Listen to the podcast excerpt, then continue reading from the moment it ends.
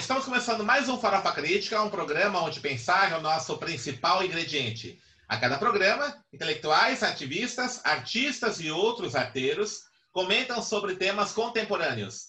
Farofa Crítica é uma produção do CELAC, em parceria com o Departamento de Jornalismo e Editoração da ECA USP e apoio do Instituto de Estudos Avançados, o IEA, da USP, e parceria também com a revista Fórum. Acesse o nosso canal youtube.com barra Farofa Crítica, inscreva-se e não esqueça de clicar no sininho para receber notificações de novos programas e sempre dê um like em nossos vídeos. Também acesse os nossos programas no formato podcast na plataforma Spotify. E também acesse a nossa página no Facebook, facebook.com barra canal Farofa Crítica, onde você pode interagir com a nossa produção, inclusive sugerir nomes de convidados, temas para serem discutidos aqui no Farofa Crítica. Avise amigos, familiares, seus colegas para participar dessa nossa rede, do nosso programa Farofa Crítica.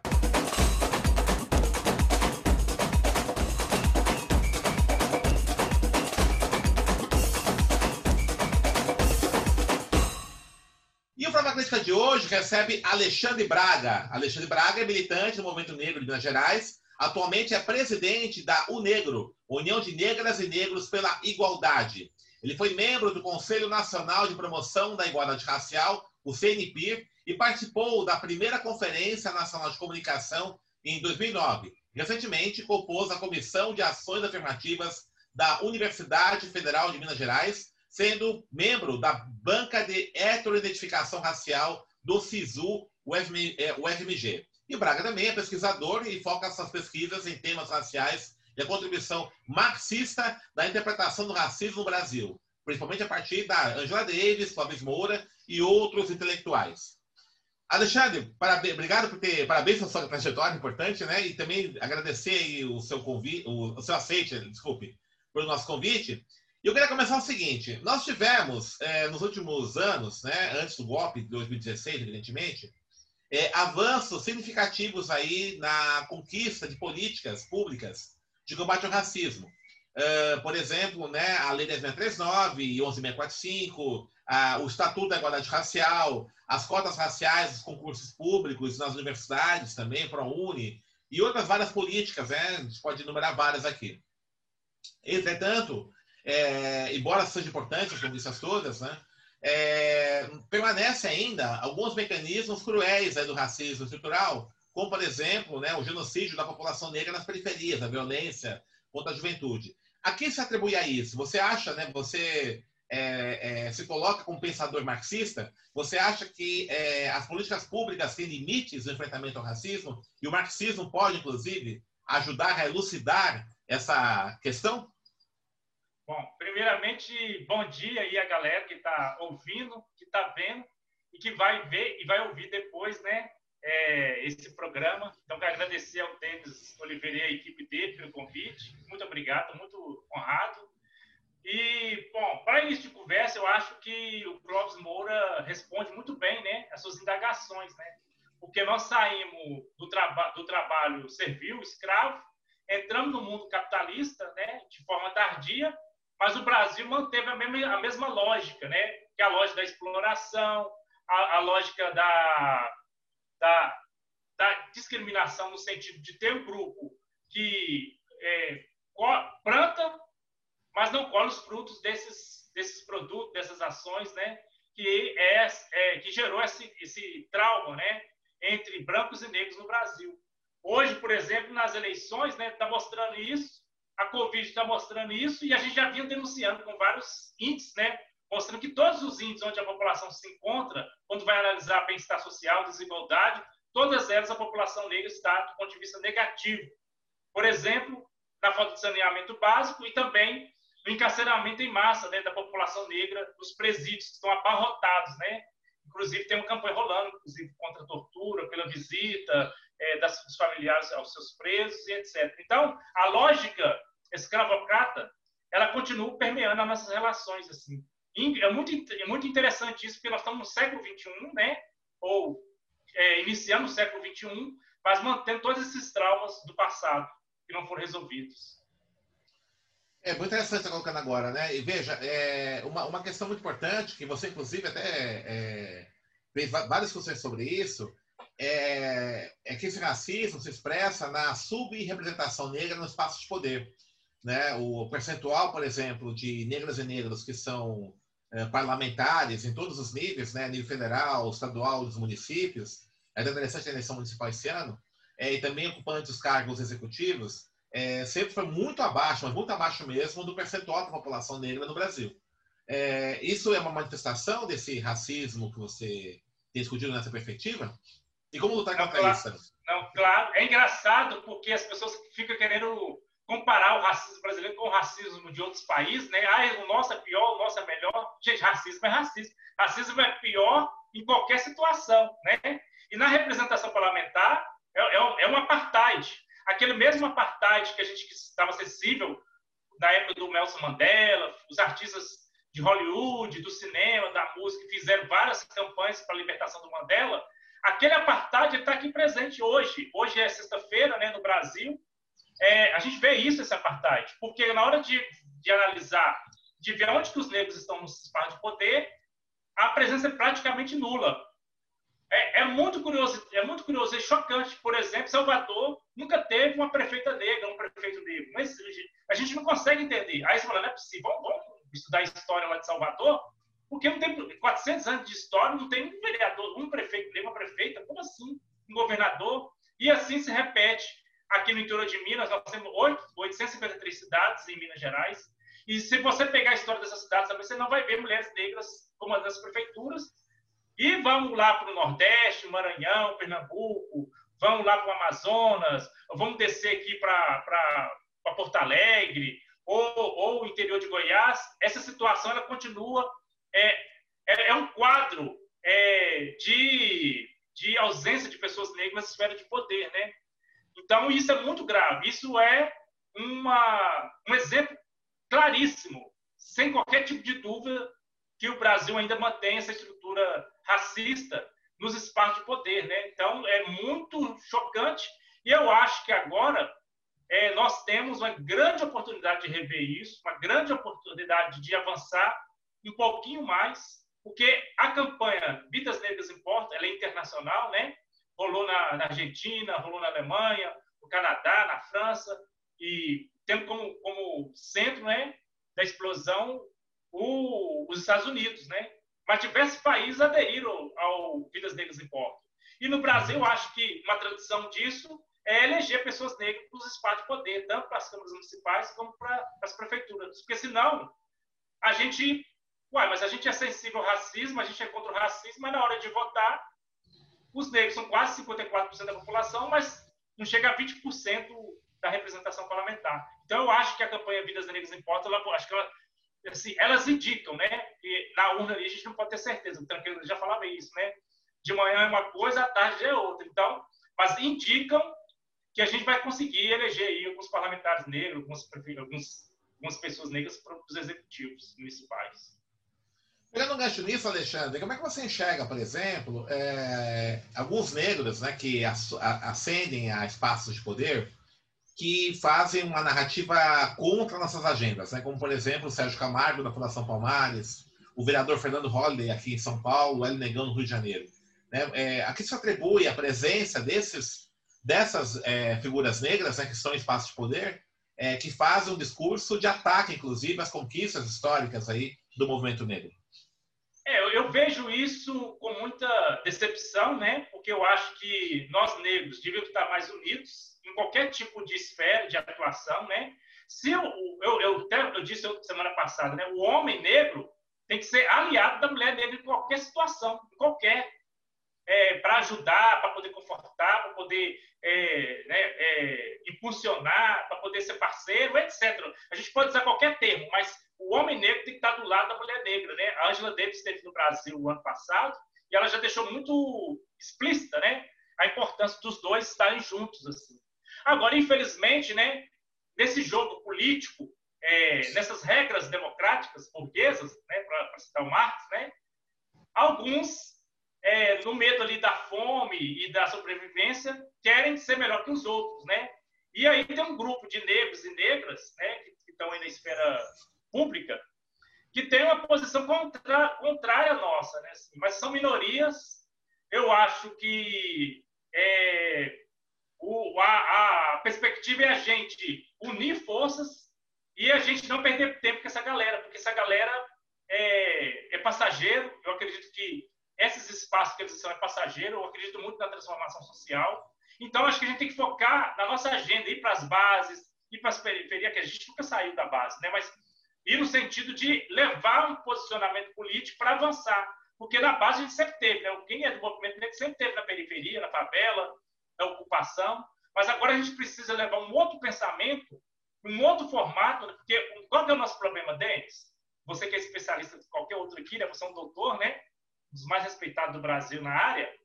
Mas, assim, está faltando a linguagem, sabe? A gente não está sabendo lidar com a linguagem, a linguagem. A linguagem que nós estamos falando não é a linguagem que a periferia está entendendo. Por isso que os evangélicos têm, por exemplo, no Rio de Janeiro, na favela do Rio de Janeiro, uma influência tão grande, e outras cidades também pelo Brasil afora. Então, nós precisamos é, descobrir uma linguagem que fale para essa periferia, que fale para essa, massa, essa maçona negra, para a gente poder superar essas figuras né, que fazem papel de capitães, capitães do mato e como a gente é maioria, e, é, e dialogar, buscar uma linguagem que dialogue com essa massa que está excluída de vários processos.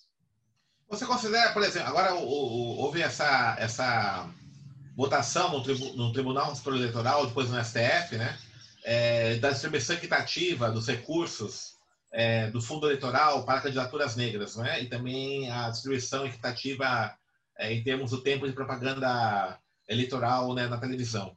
É, você acha que essas medidas que foram recentemente aprovadas aí pelo Poder Judiciário podem ajudar a impulsionar né, as candidaturas negras? E uma segunda questão, é, você acha que essa maior visibilidade da questão do, da luta contra o racismo pode surgir mais lideranças negras conservadoras, como essas que eu citei agora? Então, é, é, é assim, porque o que, que acontece? Desde 2010, o STF está mudando ali a sua pauta, né? Está tá, tá voltando uma pauta mais, mais popular, vamos dizer assim, né? Eu estava lá em 2010 na, na audiência pública, eu e, e várias lideranças do Brasil, né?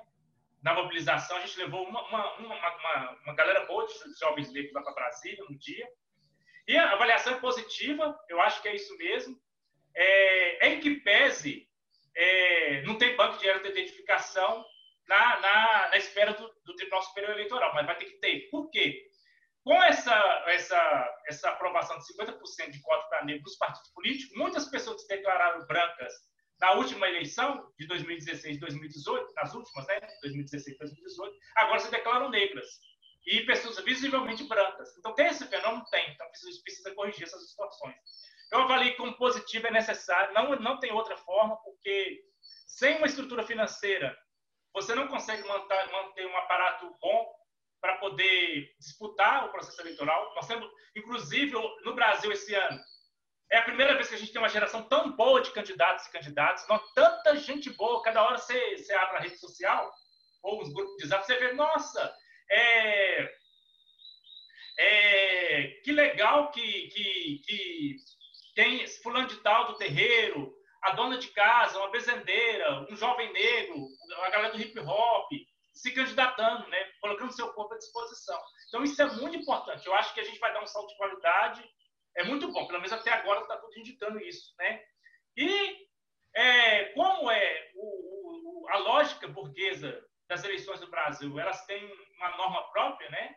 acaba que figuras indesejáveis também vão participar e vão receber esses fundos eleitorais aí, né?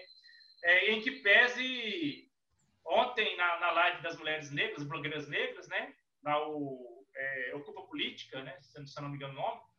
É, tem, as meninas estão reclamando aí que o dinheiro não foi depositado ainda na conta das mulheres negras, várias cidades. Então, isso a gente precisa fazer uma pressão política para a direção de todos os partidos políticos, para ter sensibilidade, para que na contabilidade ali, porque tem, tem, são duas contas eleitorais, só para poder esclarecer para a galera, né? São duas contas eleitorais para o candidato A ou a candidata. Uma conta é a conta doação e a outra é a conta fundo partidário. Essa conta fundo partidário, o dinheiro tem que ser transferido para a conta do candidato negro ou negra. Isso aí está com um problema que não está acontecendo, assim, sabe? Eu vi muitas reclamações ainda. Vamos ver se até dia 21, que é a primeira prestação de contas do TSE como dos partidos políticos, isso lá apareça e os partidos também se explicar onde que eles estão depositando esse dinheiro ou, ou pretendem depositar esse dinheiro. Ok. Você faz parte aí, você é presidente né, da, da, da seção mineira e da União de Negros e pela Igualdade, ao Negro. É, como é que o Negro tem, tem é, discutido essa questão aí da participação é, negra na, nas eleições, é, esse debate fundo partidário, né? Como é que esse debate tem acontecido dentro da sua organização? Então, é, aqui em Minas nós, nós constituímos o coletivo, é, mandato coletivo Nigéria, né, em homenagem à Nigéria, porque é um país que ao negro aqui Gerais tem uma relação muito grande. E Lagos, na Nigéria, é cidade irmã de Belo Horizonte, por uma lei municipal, desde 2011. Então, a gente tem uns laços, laços com eles muito fortes. Então, a gente resolveu homenagear o nosso mandato como mandato coletivo Nigéria. Né? É um mandato que tem diversos ativistas, mulheres negras, homens negros, jovens, pessoas que estão começando agora, pessoas mais experientes na, na, em campanha eleitoral, na vida militante eh, política. É, é, uma, candidatura, é uma candidatura coletiva, você fazer para é a Câmara Vereadores. Para é, é, ah, tá. é uma candidatura coletiva porque é, a gente viu que lá fora o eleitor me chama de vagabundo, de safado, de ladrão, de mensalão. Eu nem sei o que, que é isso, eu só sei pela televisão. Mas na cabecinha dele ali, é, como é um trabalhador, etc., ele acha que todo mundo é mensalão, que todo mundo é ladrão, que todo mundo é safado, porque ele não, ele não consegue perceber que nós estamos construindo um outro projeto político, né?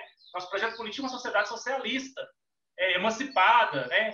É, superando vários aí preconceitos, etc. Né? É uma, uma ação interseccional, para citar Angela Davis.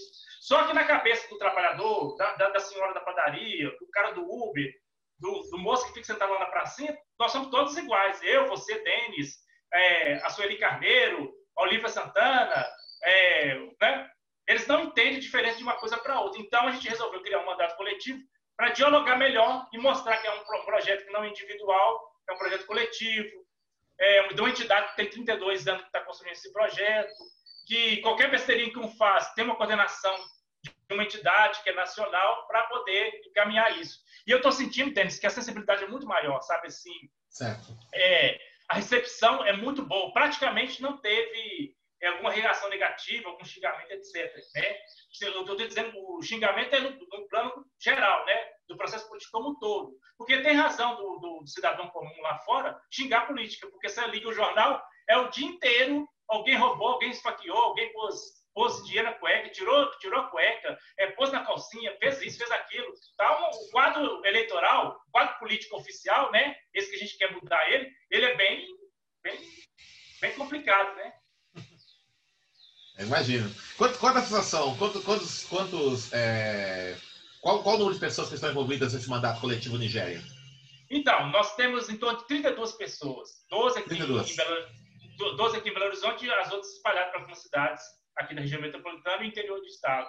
É, como ah. Almeida estadual, a gente é, montou ah. um, um, formato é, para várias cidades. E o nosso mandato tem 14 eixos.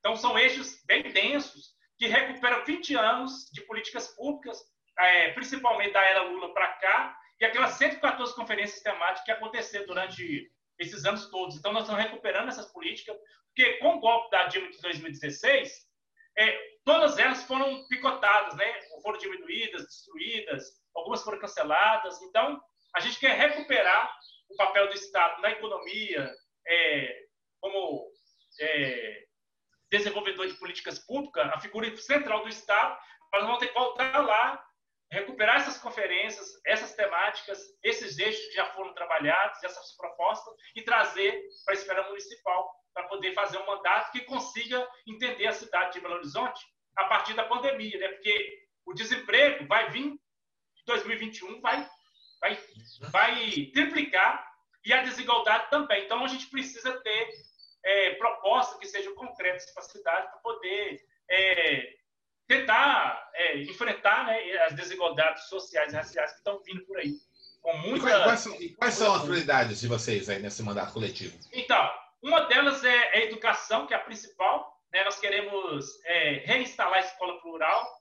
A escola plural é uma metodologia mais humanista, mais aberta para as questões da sexualidade, da cultura, das artes, de tam, também entender é, o papel da família na sociedade, né? É, essa, essa, nova família que surgiu, né? De, dois, de 1980 para cá, e é também uma, uma, uma, escola que já foi plantada em Belo Horizonte na década de 1995, a gente quer recuperar ela, agora atualizar com, com linguagem remota, com projetos culturais para os estudantes e também com dois eixos, com duas ações principais.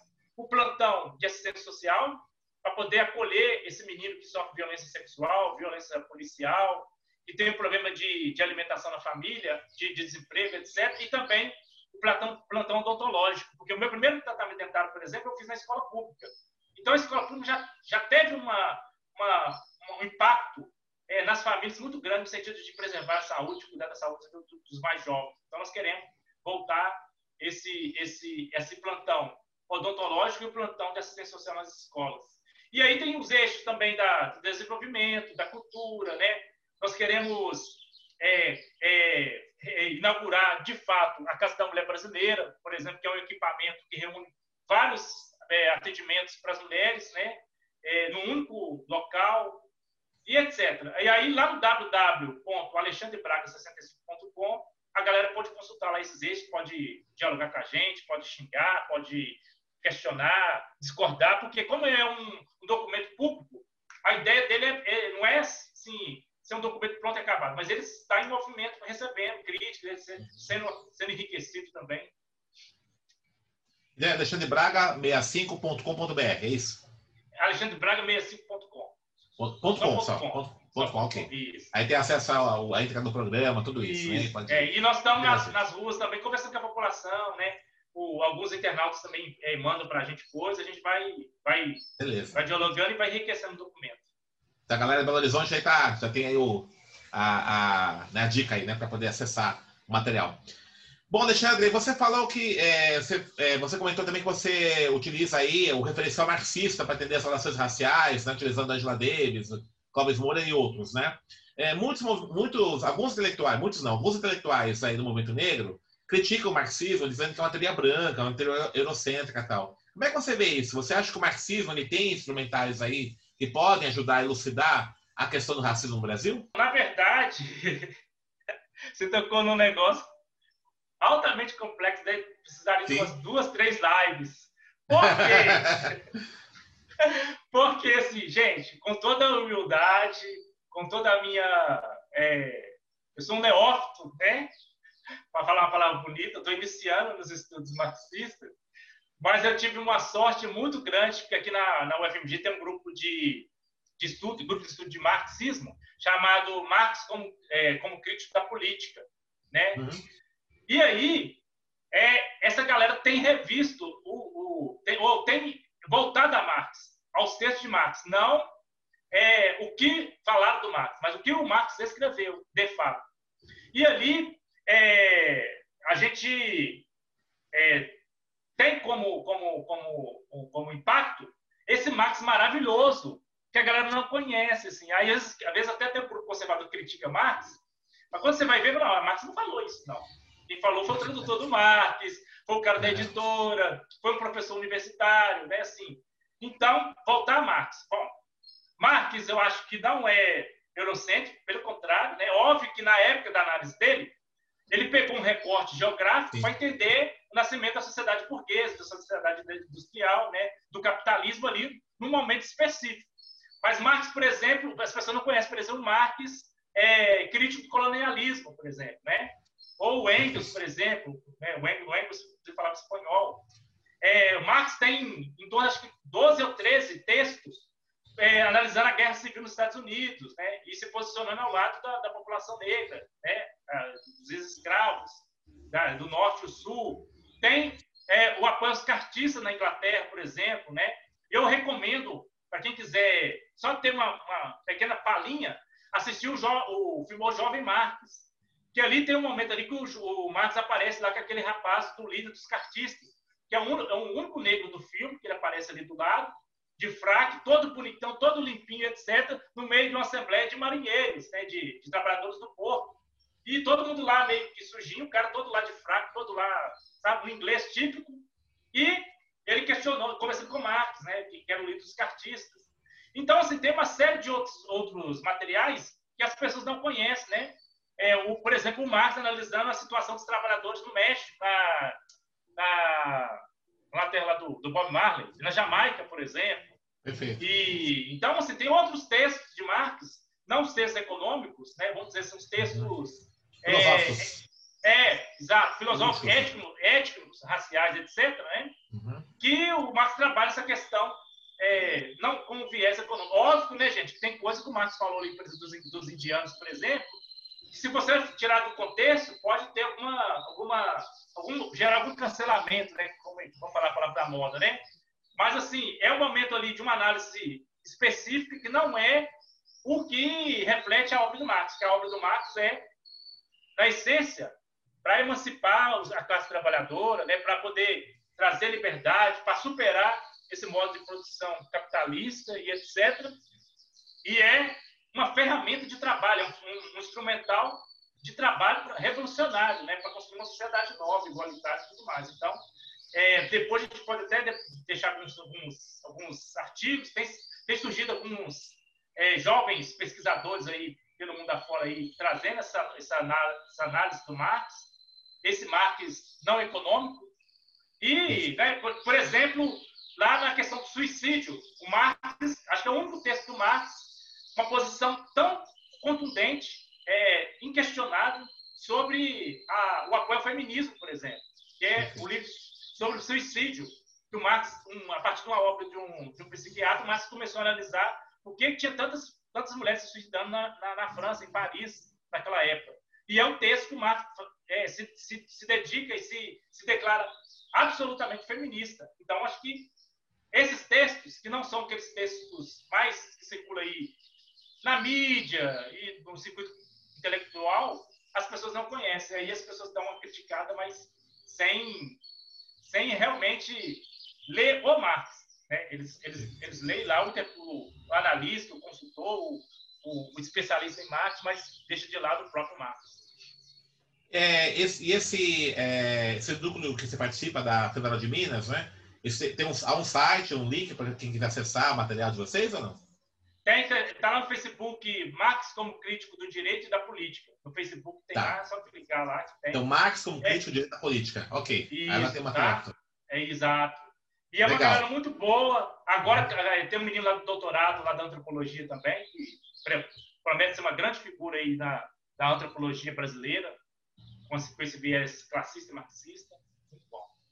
Ok. Bom, Alexandre, nós estamos encerrando aqui nosso programa, né? Já recebi aqui o, o aviso aqui da produção. É, no final, eu sempre peço aí para os convidados nossos aqui fazer um merchan do bem, né? Então faz um merchan aí das suas atividades, sites que você tem, seu site, quem quiser contatar com você, ou, o material do, do, grupo de pesquisa, né? Pode falar aí, né? Tem um espacinho para o merchan aí. Não, primeiramente agradecer o convite, obrigado ao Denis, a sua equipe aí por esse Farofa Crítica, delicioso, né? Muito bom, já tinha assistido em outros momentos. E assim, galera, nós estamos lá no www.alexandrebraga65.com. Tem lá os eixos da campanha eleitoral, mandato coletivo Nigéria. Ah, é, são, são propostas que não necessariamente precisam mexer no orçamento da prefeitura, porque várias prefeituras vão estar quebradas, né? não tem orçamento para políticas públicas no 2021, 2022. E a gente está aí, né, gente, com a campanha eleitoral que é coletiva, que tem uma, uma vocação socialista. É óbvio que a gente não vai fazer revolução numa eleição que 29 dias de eleição, mas a gente tem que o um entendimento que a eleição qualquer pessoa do povo brasileiro, seja uma dona de casa, seja um adolescente, motorista do aplicativo, seja um professor universitário, ele entende as regras do jogo. Então, não, deixa, ficar de fora das eleições, como elas são hoje, é um suicídio político dos maiores, que a gente não vai poder cometer. Então, esse Vidas Negras Importa tem que, ser, tem que é, se materializar através de é, elegendo uma bancada de pessoas negras, mulheres negras, homens negros, pelo Brasil afora, tanto para as câmaras municipais quanto para as prefeituras. E aí a gente está nessa aí, então eu queria pedir o voto, todo mundo aqui é de Belo Horizonte, e quem é do interior de Minas Gerais, depois a gente coloca lá nossas candidaturas do interior também. E agradecer aí por esse espaço muito bom de fala, que é o nosso, é, o nosso microfone, o nosso megafone, né? Porque a gente não estava podendo sair nas ruas antes, mas pelas redes sociais a gente está conversando e trazendo ideias, etc. Tá? Obrigadão, viu, Denis? Valeu, Alexandre. Obrigado a você.